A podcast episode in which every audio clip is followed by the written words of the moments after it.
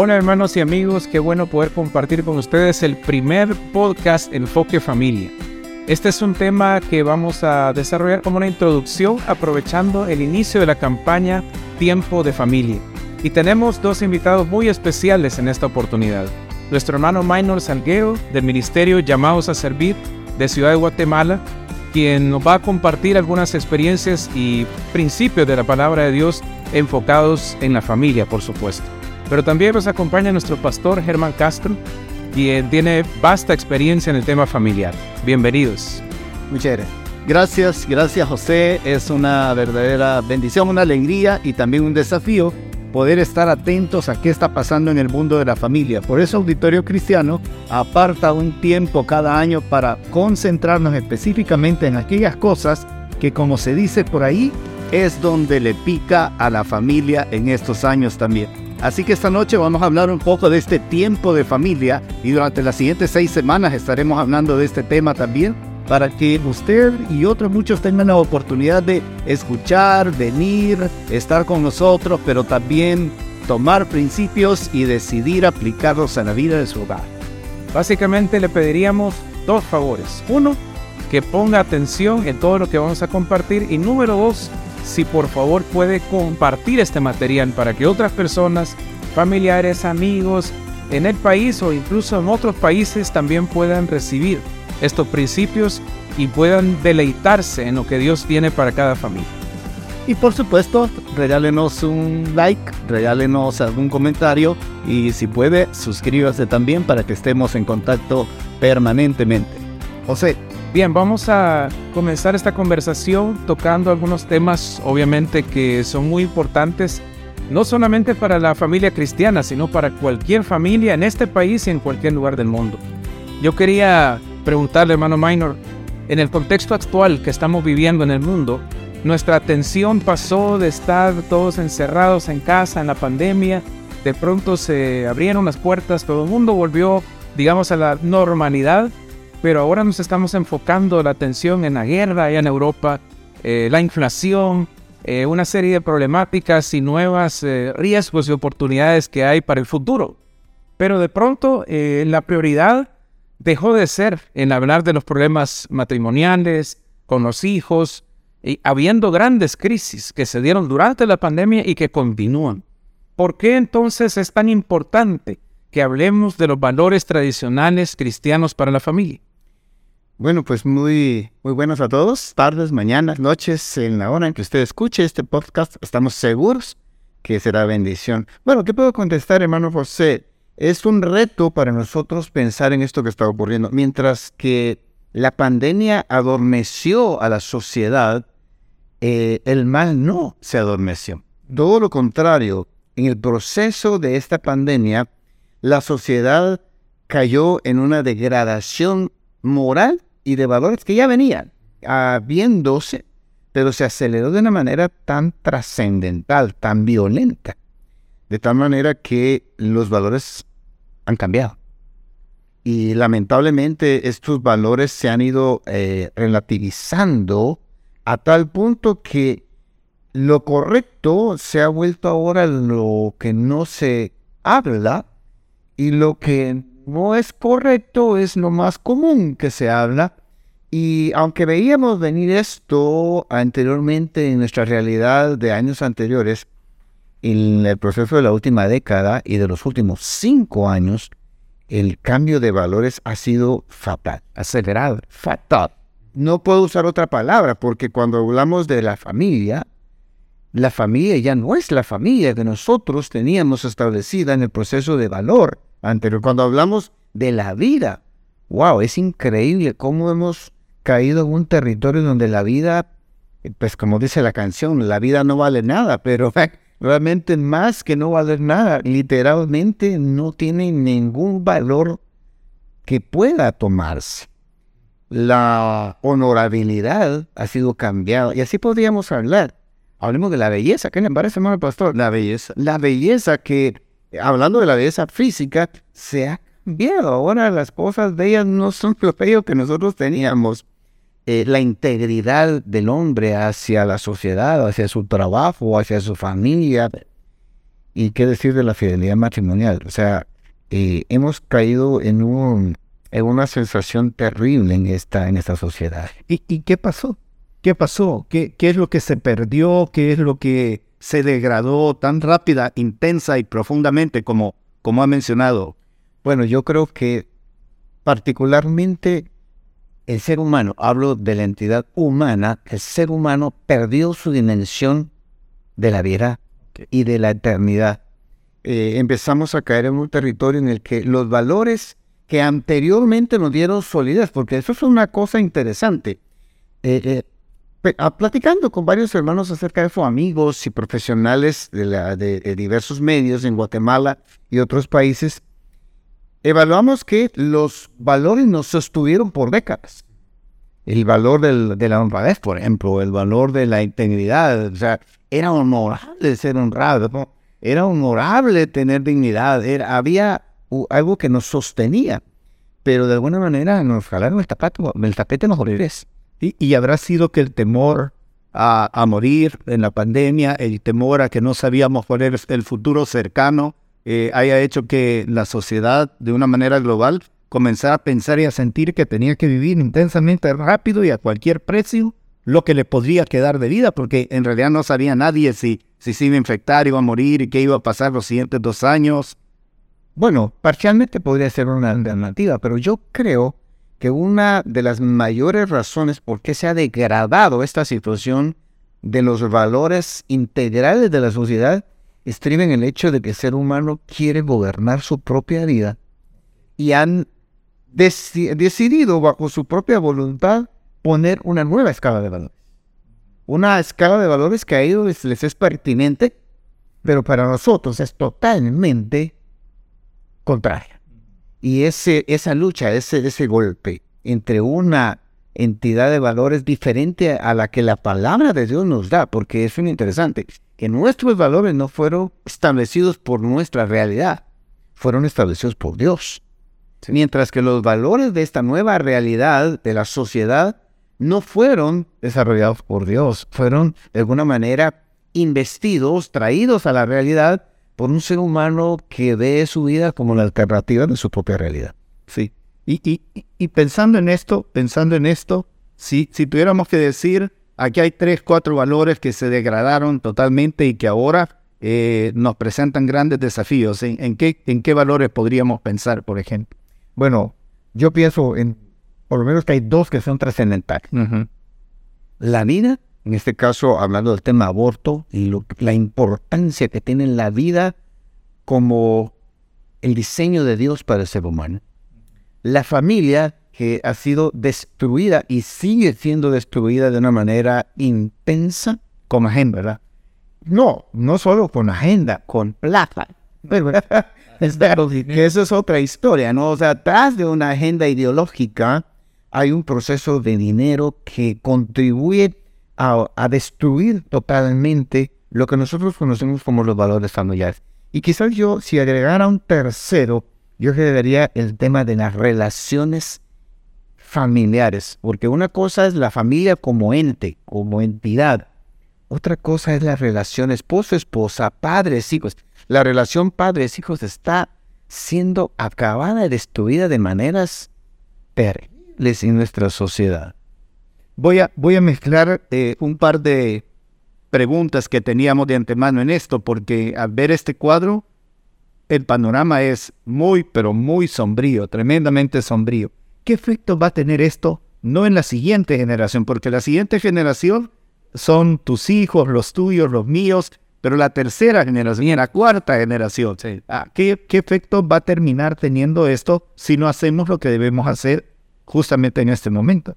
Bueno, desde mi perspectiva como papá, tengo dos hijos ya ahora adultos, pero cuando los vi crecer como niños, y sé que muchos escuchan este podcast que son papás, si no hacemos algo como, como creyentes, como iglesia, como, como verdaderos hijos de Dios, para ser eh, con la palabra del Señor, vamos a quitarle a esa tercera y cuarta generación lo que nosotros recibimos de nuestros padres, que fue solidez de vida. No le estamos entregando a nuestros hijos la capacidad de tomar decisiones sabias. Y los chicos van a tomar decisiones que para ellos van a ser de lo más normal. ¿Qué es normal? Matar a un niño es normal. Pues esto que tiene pastillita, listo. O sea, que es normal. Lo que para nosotros era totalmente imposible, para ellos va a ser tan normal que la degradación va a ser y van a sufrir. Van a sufrir las consecuencias de una realidad porque no reciben el sustento, la base, la solidez. Tenemos que volver a resguardar, a, a, a dicen algunos teólogos, los principios de la palabra del Señor que darán ese sustento y ese sustento, hermano pastor, le va a dar solidez a nuestros hijos cuando enfrenten la universidad. Le va a dar solidez a nuestros nietos cuando salgan tengan que enfrentar decisiones acerca de su propia realidad en la escuela. En el eso es cierto. Hay, hay un gran reto eh, en las aulas de las escuelas, en las universidades, en los lugares de trabajo, confrontando los principios, los valores que como generación cristiana eh, ellos practican, ¿verdad? O esperamos que estén practicando con lo que se habla y lo que se vive eh, en las calles, en las universidades. Y eso nos hace pensar qué propuesta podemos hacer como, como familias cristianas y como iglesia para que la nueva generación no solamente escuche acerca de estos principios, sino que los practique y los pueda también transmitir a la siguiente generación, a no- a lo que serían, digamos, nuestros nietos. ¿Cómo podemos? Bueno, pensando de una manera práctica, porque hay dos maneras de verlo, como ministerio eclesiástico, como iglesia, como congregación, y también verlo desde la perspectiva de familia. Hay dos, yo le llamo los dos carriles de la seguridad familiar. Como familia, los padres deben entender que hay una responsabilidad de enseñar principios que son no negociables. Principios que eh, no son principios enseñados porque la iglesia lo dice. Son principios enseñados porque Dios lo dice. ¿Sí? El principio, como por ejemplo, uno de los mandamientos de ese perfecto decálogo que el Señor nos dejó, honra a tu padre y a tu madre para que te vaya bien. Ese principio no es negociable. Y como no es negociable, entonces tenemos que preguntarnos, ¿qué debe hacer un papá para trasladar esos principios allá en la sala, allá en el cuarto? Hay toda una tarea de los padres y lamentablemente están huyendo de esa tarea. Y la otra es la tarea de la iglesia. La tarea de volver, como ustedes como congregación están haciendo, a tematizar estos temas, a rescatar estos temas y volver a los principios elementales de la palabra del Señor, no para reenseñar, sino para volver otra vez a instalar, en algunos casos, volver al principio básico y hacerlo nacer en el corazón de las familias de la iglesia. Es que el jardín de la casa y el jardín de la iglesia enseñando relaciones familiares, relaciones con los padres, relaciones con los abuelos. Claro. La relación padres-hijos está lastimada de una manera increíble. Hijos que no le hablan a los padres, padres que solo te ven un ratito de cinco minutos en la casa y, y solo proveen económicamente. Hay tanto que hacer, hermano José. Aquel pasaje famoso en Deuteronomio 6, cuando Dios le manda a Moisés, enseña estos mandamientos, estos principios, ah, primero que estén en tu corazón, enséñalos a tus hijos y a los hijos de tus hijos, se vuelve tan, eh, ¿cómo decirlo?, tan actual como lo fue milenios atrás cuando Dios se lo mandó a Moisés. Es que nunca ha dejado de ser viejito. Lamentablemente, eh, muchos de nuestros chicos, especialmente las generaciones nuevas, eh, estos temas les suenan como soletos y, y huelen a óxido. ¿Sí? Huelen como historias de la Sí, ah, no, eh, eso es lo que mi abuelito, ah, oh, eso es lo que me dio mi papá. No, siguen siendo pertinentes hoy día. Me encanta que anterior a, a ese famoso Shema judío que aparece en el capítulo 6 de Deuteronomio, Moisés le escribe al pueblo para que los papás guarden su corazón. Y me encanta cuando uno es al libro de Proverbios diciendo, sobre toda cosa guarda, guarda tu corazón. Si el papá no atesora esos principios de vida sobre relaciones, y todo empieza con la relación con Dios. El problema es que tenemos tantos padres con una relación con Dios quebrada, lastimada y en algunos casos inexistente. En- que es muy difícil que alguien que no tiene una relación pueda tratar de enseñar algo que es pertinente a esa relación. Por, ejemplo, yo pensando en, en algo que resulte práctico para quienes están escuchando este podcast, ah, ¿qué hago? ¿Qué hago? Yo soy una familia estándar, ni siquiera soy familia de iglesia. Es más, no tengo una religión, no tengo una fe, eh, pero ¿cómo recurro a valores que son más altos? Podría ser, por ejemplo, que ahí en la memoria histórica de algún papá, de alguna mamá, venga lo que el abuelo, la abuela le enseñaron alguna vez y decir, bueno, a partir de este momento, si quiero rescatar a mi tercera generación para, para ponerle número en la generación, podríamos decir, bien, los diez mandamientos se vuelven una guía cierta para mi familia y comenzar a trabajar sobre eso. ¿Puede, puede una familia cualquiera hacer como esto, independientemente de su religión? Por supuesto, es que los principios morales no son religiosos. Mm. Lamentablemente hemos conectado los principios con la religión. Y yo soy muy respetuoso de la decisión de, que cada persona tiene acerca de Dios. Pero le animo a que se acerque a las escrituras, que eso es muy diferente. Ahora, los valores trascienden porque los valores vienen de Dios. Y Dios trasciende al ser humano. Entonces, ¿qué podemos decir para dar un consejo así práctico? Así, ah, déjenme hablarles de un consejo que continuamente yo doy en Guatemala. Yo le llamo el consejo de minuto por año. El consejo minuto por año tiene que ver con cuánto tiempo le dedico a estas cosas para que valga la pena. Bueno, si un niño es pequeño, evidentemente yo voy a marcar el tiempo en su edad. Así que si yo tengo un niño de tres años, por lo menos debo dedicarle tres minutos para hablarle acerca de Dios, acerca de amar a su mamá, acerca de respetar las órdenes. Pero conforme el niño va creciendo, también voy incrementando la cantidad de tiempo, año, para poder hablar sobre estos temas. Hasta que el niño tiene 40 años. Evidentemente llega una etapa de la vida en el que si nos hemos ganado el derecho de conversación, eso es algo que se gana en el derecho de la vida, entonces ya podemos tener conversaciones mucho más largas y mucho más profundas y probablemente vamos a tener que recurrir a otros elementos como libros y, personas especializadas porque las preguntas que hacen nuestros hijos son a veces que, que son complejas y que no tenemos respuestas tan fáciles. Me, me llama la atención porque una de las cosas que más se señalan es la inconsistencia entre lo que papá y mamá dicen y lo que viven los chicos en el hogar, porque tratar de sembrar valores sin modelo es una de las cosas más difíciles que hay. Por eso les mencionaba yo la importancia de ganarse el derecho. Y es que aquí está el gran, el gran conflicto. Esperamos que un niño sea de edad, dicen la mayoría de los papás, es que no entiende. Yo lo voy a decir desde mi perspectiva, y usted que me está viendo en este podcast, qué importante es entender este principio. Los niños comprenden muchas cosas. No necesariamente nos pueden explicar las cosas. Nota la diferencia, sí. La diferencia entre entenderlo y explicarlo, a veces suponemos que porque no nos lo puede explicar, no lo entiende. No lo entendió. Error. Muchas veces los niños entienden que papá dice que no hay que mentir, pero él lo hace. Y entonces cuando papá, no, pero después está muy chiquito para saber de eso.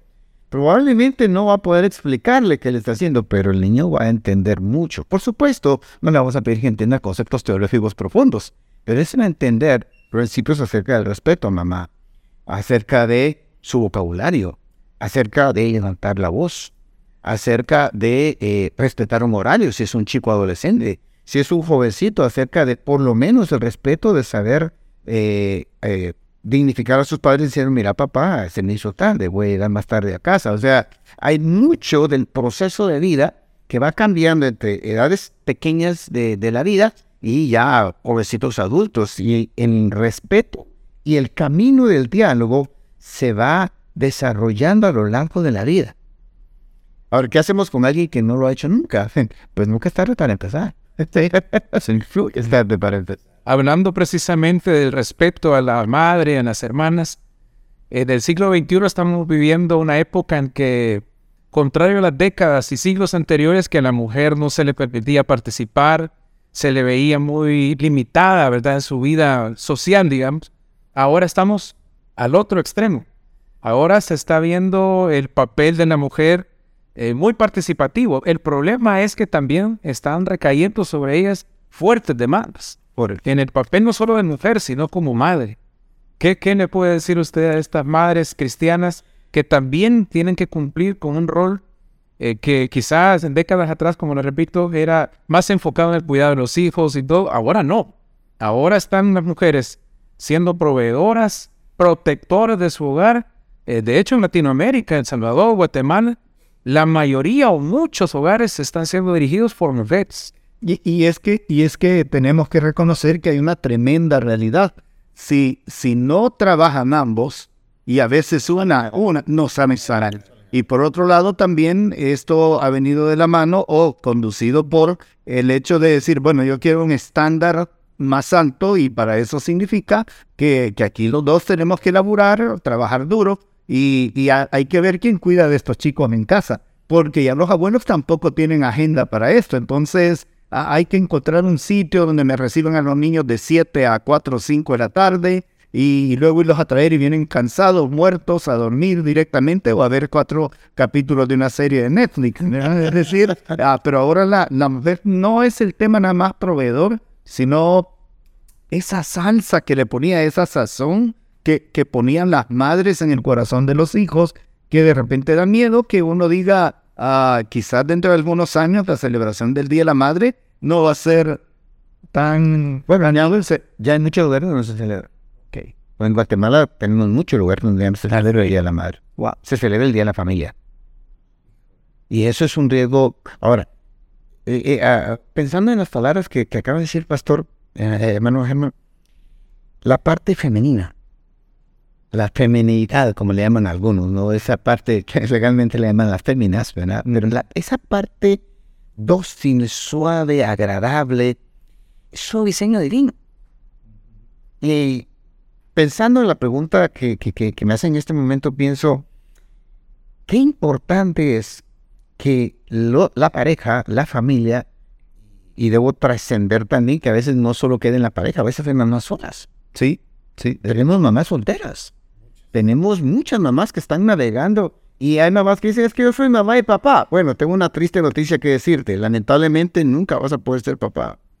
Sí vas a poder hacer muchas funciones de papá, pero es muy difícil poder alcanzar a ser papá y mamá al mismo tiempo. Sin embargo, una buena alternativa que yo considero viable es poder poner en orden las prioridades. Yo creo que el gran conflicto que tenemos ahora es la velocidad en la que estamos viviendo. Tenemos las mismas 24 horas, pero nuestras agendas están siendo tan llenas de actividades. Siempre hemos tenido actividades, pero ahora es trabajo, ahora es tráfico, ahora es el eh, es un ocean free de situaciones que se dan que cuando sentimos consumimos el día y no nos alcanzó. Y llegamos agotados a la casa y entonces tenemos que hacernos la pregunta, ¿cómo reordeno mis prioridades? Yo creo que cualquier papá, cualquier mamá, cualquier mm, eh, mamá soltera o papá, así está también stroke, aunque no es un poco inusual, deben parar por un momento mi consejo es pare por un momento y hágase la pregunta, ¿cuál es el orden de mis prioridades? Probablemente menos horas tiempo en el trabajo y apretar un poquito el cinturón en efecto de poder beneficiar a mi hijo va a traer un beneficio a largo plazo. Yo le digo a muchos papás en Guatemala, apaga tu celular y prende tu corazón porque es tan importante poner el, celular en pausa para abrir el corazón y entender que esa es una prioridad. Qué importante es, ojalá se fuera la luz más seguido. O por lo menos la señal. para, que pudiéramos tener esa, esa confrontación con un ambiente en el que no estamos acostumbrados a estar, que es vernos a los ojos y poder platicar a la luz de una vela. Sí, de noche poder saber que no tenemos un radio, que no tenemos, y bueno, la carga celular un día se va a acabar, y poder tener ese tiempo. Prioridades, poner en orden las prioridades se hace muy importante, muy importante. Si usted es un papá, si usted es una mamá soltera, si ustedes incluso son abuelos, porque eh, el, esposo se fue a, a, Los Ángeles, se fue a Filadelfia, se fue a Ohio, y después igual la esposa y los nietos se quedaron con la abuela. También los abuelos tienen que hacer esta misma pregunta. ¿Cuál es de prioridad? Y las prioridades van cambiando también en el hilo del tiempo de nuestros hijos. La prioridad de los chicos adolescentes es diferente a los jóvenes. Y ahí es donde la pregunta, ¿qué es importante? Se hace importante. Si yo hiciera un, tiro al blanco, un tiro al blanco, esta, esto lo he visto hacer por ahí en algunos lugares. Si yo digo una palabra, me respondes con una sola palabra. Bueno, lo que venga a tu pensamiento. vamos a ver. Vamos a ver, vamos a ver. O sea, podés disparar también. Es tiro. Pero por ejemplo, por ejemplo, minor, si yo digo machismo. Eh, equivocación. Si yo digo feminismo. Equivocación. Si yo digo dignidad. Pérdida. Si yo digo uh, unidad. Deseo. Deseo. Anel. Deseo, anel. Yo, yo creo que eh, estas son las cosas que nos han confundido en el rol de la mujer, en ese rol maravilloso que tenemos. Eh, por ejemplo, hay estantes llenos, hay estantes llenos de libros y todo, y, y muy pocos dirigidos hacia esa labor digna que las mujeres por años han hecho. Estuve en una conferencia eh, de un tema que en las iglesias evangélicas se le llama misiones, que es el trabajo de extender el reino por todo el mundo. Y entonces pasaron un, cuestionario para saber cuando un misionero estaba en peligro, pero todititas las cosas que se mencionaron ahí estaban para género masculino. Hasta el tema de la tentación, el tema de las finanzas, eh, ¿No les parece a ustedes, para ir acercándonos al final de, este primer podcast, que, ha habido una mala interpretación de lo que Dios quería para la mujer eh, desde el mismísimo libro de Génesis y que eso nos ha llevado a estas palabras, eh, unas malas, otras buenas que, que, hicimos como tiro al blanco? Por ejemplo, ¿por qué hemos luchado con machismo y feminismo cuando Dios tiene una opinión? ¿Cuál es esa opinión de Dios acerca de la mujer como tal? Eh, desde el momento de la creación, desde el momento de, formar hombres y mujeres. Yo estoy totalmente convencido de que incluso la iglesia ha contribuido a esa falta de perspectiva desde la, desde la idea original de Dios para el hombre y la mujer. Dios es muy claro y nosotros, temo decirlo y lo voy a decir con todo respeto, temo que hemos oscurecido los principios de Dios dándole una perspectiva que no es la mejor. En el afán de conservar ciertos procesos, hemos equivocado los principios. Creo que debemos volver otra vez a redefinir, o debo decirlo mejor, reinterpretar y hacerlo de la manera más sencilla. Creo, hermano Pastor y hermano José, que nos hace falta sencillez hemos enredado tanto el tema de hombre y mujer que hemos salido del territorio sencillo que Dios dejó en las escrituras. Bueno, de eso estaremos hablando en estos días estaré aquí en El Salvador. Pero creo que hemos vuelto demasiado enredado este tema al punto de que como es tan enredado, mejor no hablar de él. Creo que debemos volver a la sencillez de los principios tan sencillos, tan elementales, pero al mismo tiempo tan profundos que tiene esta temática de familia, hombre, mujer, hijos, que hace de la sociedad lo que ahora. Dicho de otra manera, lo que estamos tratando de decir es que ah, el concepto de, de Dios, de su escritura, de la Biblia, acerca de familia, se vuelve conceptos redentores para la misma. Que la esperanza que tiene la familia para el futuro, para el presente incluso, Ah, porque el pasado es muy difícil de corregirlo, pero a lo mejor podemos hacer cosas para volver sobre nuestro camino. Pero yo creo que tenemos una necesidad tremenda. El hecho de volver a ese lugar maravilloso que le llaman el paraíso o Edén y tratar de redescubrir en un encuentro con Dios cuál era su idea fundamental acerca de hombre, mujer, hijos, familia. Y a partir de ese momento, en el mismísimo sitio donde el Señor bajaba y conversaba con ellos, volver a establecer lo que es válido, lo que es vigente, lo que es poderoso, lo que es necesario, lo que es imprescindible y reconstruir todo el cuadro de valores para la familia. De eso se trata, Minor, lo que vamos a hacer en los próximos días. Es que todo se construye en una palabra que va a ser la moña de ese regalito que Dios estableció en Génesis. Y es la palabra felicidad felicidad. Felicidad.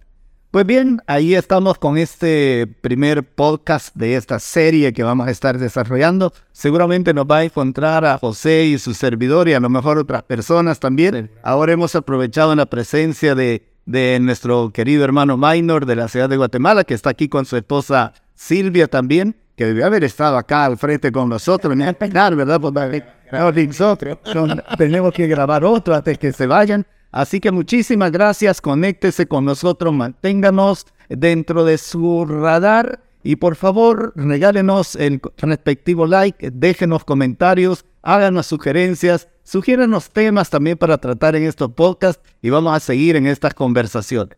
¿Le parece? Muchas gracias, Maynor, José, muchísimas gracias y para usted un gran abrazo. Todo lo que hemos dicho siempre lo cerramos con una palabra. Dale.